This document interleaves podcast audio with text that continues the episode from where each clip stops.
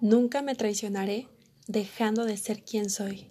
Ese es el mandamiento número 7 de la serie Los 10 mandamientos para la mujer. Me da gusto que estés aquí, mujer. Buenos días, buenas tardes, buenas noches o buenas madrugadas. Eh, importante, importante que si este podcast lo estás escuchando por primera vez, requieres escuchar desde el capítulo 1 para que tú comprendas el porqué de esta serie. Me da mucho gusto tenerte aquí y deseo que lo que sale de mi boca sea para tu mayor y más alto bien. Deseo que te permitas escuchar esto con amor incondicional, con entendimiento, con aceptación, con sabiduría y con todo lo bueno que puedas eh, obtener de aquí. Y bueno, pues vamos a comenzar. Uno de los temas más importantes, más destacados, es ese punto de querer encajar con todos. Quieres darle gusto al novio, darle gusto al esposo, darle gusto a la suegra, darle gusto a tus hijos, darle gusto a tus cuñadas, darle gusto a tus papás. Y ahí acabas toda frustrada, toda fastidiada, toda desgastada, porque al final, por querer darle gusto a todos, terminas mutilándote. Y aparte, ni siquiera le vas a dar gusto a todos, porque eso es imposible. Eso es imposible. Y el desgaste emocional en el que te vas a ver envuelta es muy frustrante. Ahora, un punto eh, que debes tener clarísimo es preguntarte, ¿cuál es tu juego? ¿Cuál es tu juego? Porque ese juego te está llevando a perder. Estás perdiendo tu identidad. Si es que ya sabes cuál es. Pero, ¿qué te ha costado? ¿Por qué lo haces? ¿Por qué te mutilas? ¿Por qué quieres encajar con todos? Eso es imposible. Al final del día la única que va a terminar cansada eres tú. Y estoy segura que si estás escuchando este capítulo es porque ya estás desgastada. Entonces, la fuente principal de todo lo bueno que nos pasa en la vida es nuestra, es, es nuestra salud mental, es nuestra estabilidad emocional. Es el saber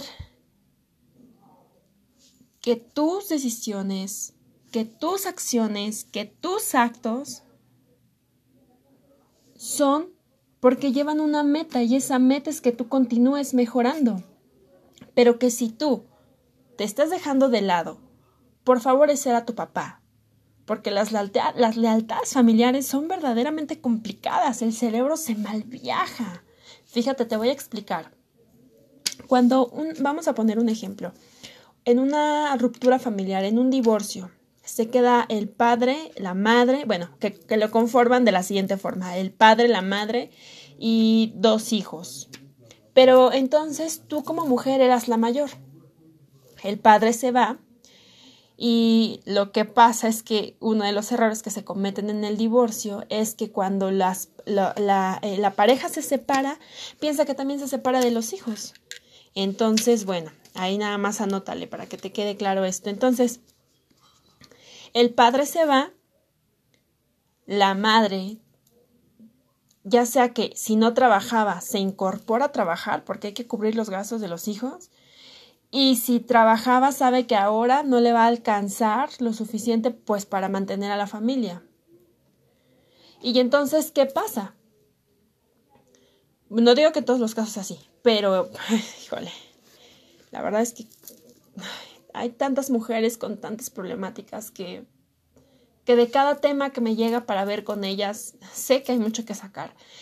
Entonces, fíjense, la mujer eh, ahora no solamente es madre, también es proveedora, también está a la... Eh, está para, para hacerse cargo de la crianza de los hijos y aparte Aparte, tú como eh, mujer, como hija mayor, como hermana mayor, te das cuenta que pues tu mamá no puede con tanto paquete.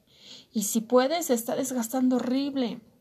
Entonces ahí vas tú y le entras a trabajar, a proveer, a darle a tus hermanos.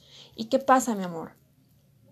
Pasa que asumes el rol de papá, el rol que no te corresponde, porque ya le mantienes los estudios a los hermanos, porque ya mantienes la casa, porque ya incluso estás asumiendo y, jalando esa energía masculina que, que ni te pertenece. Y no digo que las mujeres no tenemos energía masculina, por supuesto que la tenemos, venimos de un hombre.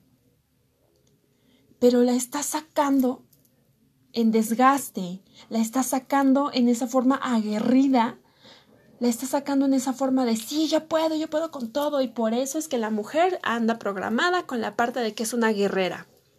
Y entonces ese falso empoderamiento que solamente te está mutilando, es el que te hace permanecer en esas mismas situaciones de pelea, de combate, de yo puedo sola y no necesito de los hombres y todos los hombres son iguales y yo no quiero que me mantengan y las mantenidas y entonces empiezas a emitir un juicio que en tu naturaleza no está, mi amor, pero que las circunstancias te están llevando a sacar esa parte de ti que al final del día te está lastimando. Y no digo que ante una situación así te vas a hacer la de la vista gorda, como decimos en México, sino todo lo contrario. Vas a compartir eh, los recursos que tengas, pues obviamente con tu familia, con tu madre, con tus hermanos, pero no vas a asumir el rol de papá, mi amor, porque tú no eres el papá ni eres el esposo de tu mamá. Entonces, Fíjate, ¿qué decisiones estás tomando? Porque hay cosas que no te corresponden y no tienes por qué cargar con ellas y no está mal que no lo hagas, no está mal que no lo hagas. Nadie tiene por qué juzgarte por eso. No te traiciones, no dejes de ser quien eres. Porque cuando pasa el tiempo y te encuentras un, ex, un novio que te, que te engañó, una amiga que habló mal de ti, un mal, un, un mal manejo en un negocio, y dices, pero es que la gente es bien traicionera, pero mi vida, tú primero empezaste a traicionarte, haciendo cosas por satisfacer decisiones que tú no tomaste y te cargas culpas que no son tuyas. ¿Qué va a pasar? Vas a pensar que ahora esas personas a las que tú les ayudaste te deben algo. Por eso no se debe de dar desde la carencia. Se debe de dar desde la abundancia. Y entonces, cuando tú des, no lo des porque, ay, es mi obligación, ay, van a decir que soy mala, que soy egoísta, pues que digan lo que quieran, pero si tú lo vas a dar de malas o lo vas a dar pensando en que alguien te debe más o algo, desde ahí ya estás mal, desde ahí ya estás mal. Espero que este episodio te haya servido y te dé eh, oportunidad de entrar en reflexión. Recuerda que lo principal en tu vida eres tú. Eso es lo primero que tienes que ver. Otra cosa muy importante. Si tú ya estás lista para entrar a un segundo nivel de entendimiento, quieres subir, quieres aprender a sanar eso, tenemos para ti un taller hermoso que se llama Sanando las heridas de toda mujer. ¿Quieres información? Pídela por cualquiera de mis redes sociales. Mi nombre es Paola Reynoso y me da mucho gusto que hayas estado aquí. Bienvenidas a las nuevas que se están uniendo y recuerda que las mujeres más fuertes son las que ves ayudándose entre sí, así que comparte este episodio con una mujer a la que sepas que le sirve.